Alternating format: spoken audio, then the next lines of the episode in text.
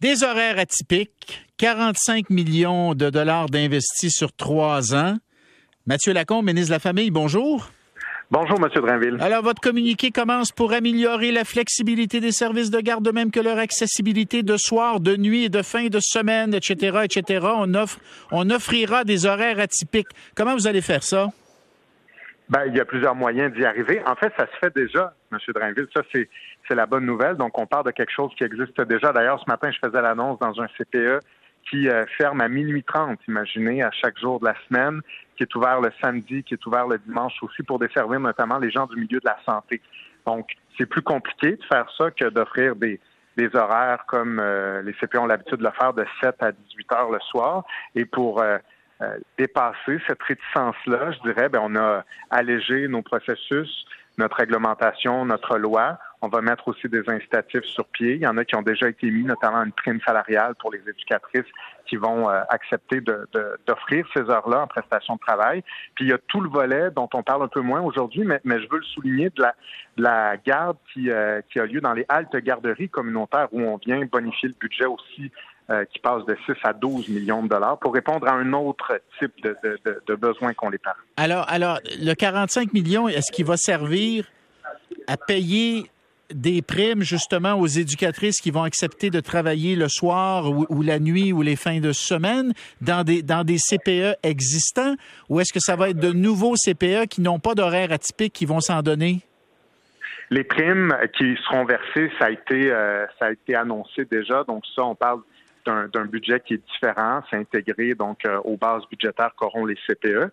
Mais si on parle de ce qu'on annonce aujourd'hui, le 45 millions de dollars, c'est notamment pour bonifier le service dans les haltes garderies communautaires, notamment dans les universités. Vous savez, parfois, il y a des étudiants qui ont euh, de jeunes enfants, des bébés, qui n'ont pas besoin d'une place en CPE nécessairement, mais veulent laisser le tout petit euh, deux, trois heures, quatre heures, peut-être le temps d'aller à un cours ou de faire des travaux à la bibliothèque.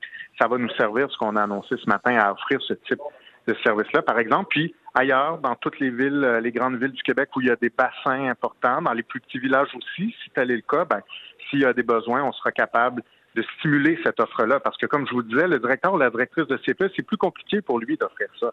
Mais on veut lui faciliter la vie pour que, ben, à la fin, si les parents ont ce besoin-là, que le service voit le jour.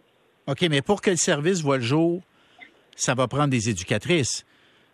Oui, des éducatrices, des éducatrices, on en manque actuellement, M. Lacombe. Tu sais, je me pose la question honnêtement, puis vous êtes, tu sais, moi, je, je doute pas que Mathieu Lacombe fasse de la politique pour les bonnes raisons, là. Tu sais, là, pour moi, là. Mais on est en élection. Mathieu Lacombe vient annoncer des horaires atypiques. Euh, mais en même temps, il sait, il sait qu'on manque d'éducatrices, puis pour offrir les horaires atypiques, ça va prendre des éducatrices qui travaillent pendant ces horaires-là.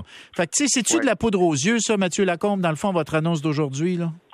Ben, on a besoin de créer ces places-là de toute façon. On me posait la question en mail ce matin en disant est-ce que ce sont des places supplémentaires ou ce sont des places que euh, vous avez déjà annoncées? C'est dans le plan de match initial. On a besoin d'en créer 37 000.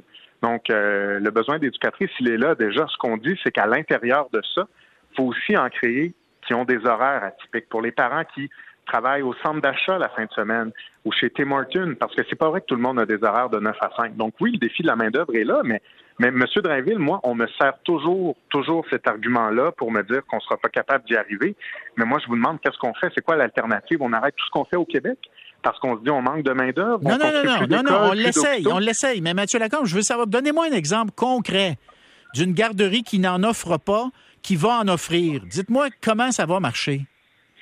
Ben, le directeur ou la directrice du CPE existant, par exemple, ça c'est le cas de figure numéro un, pourra euh, nous approcher en nous disant, ben là, chez nous, il y a effectivement un besoin, on serait prêt à offrir ça, donc un CPE ou une garderie, et les, euh, les règles budgétaires, euh, qu'on est en train de revoir, donc la façon dont on les finance, euh, le salaire justement, le 4% euh, qu'on versera de, de, de, en surplus aux éducatrices qui accepteront de faire ces quarts de travail-là, et même la loi qui a été modifiée pour permettre que ce soit plus facile pour les gestionnaires d'offrir ça, ben ça va maintenant permettre à ces projets-là de voir le jour. Donc avant, donc vous allez bonifier le budget, Mathieu Lacombe. Vous allez leur donner ces CPE qui vont vous proposer de créer des horaires atypiques vous allez en contrepartie leur donner un financement accru, c'est ça, pour parce que c'est plus d'heures, donc c'est plus d'heures à payer aux, éducatrices, c'est ça? Tout à fait. Donc, euh, ils auront ce dont ils ont besoin euh, d'un point de vue budgétaire. Donc, en, clair, ils auront l'argent dont ils ont besoin pour offrir ce, service-là, mais surtout, leur vie sera moins compliquée parce qu'avant, il y avait toute une série de barrières. Par exemple, je vous donne un exemple très, très concret. On disait, par exemple, pour un CPE de 80 places, vous ne pouvez jamais, jamais avoir plus que 80 enfants dans la bâtisse.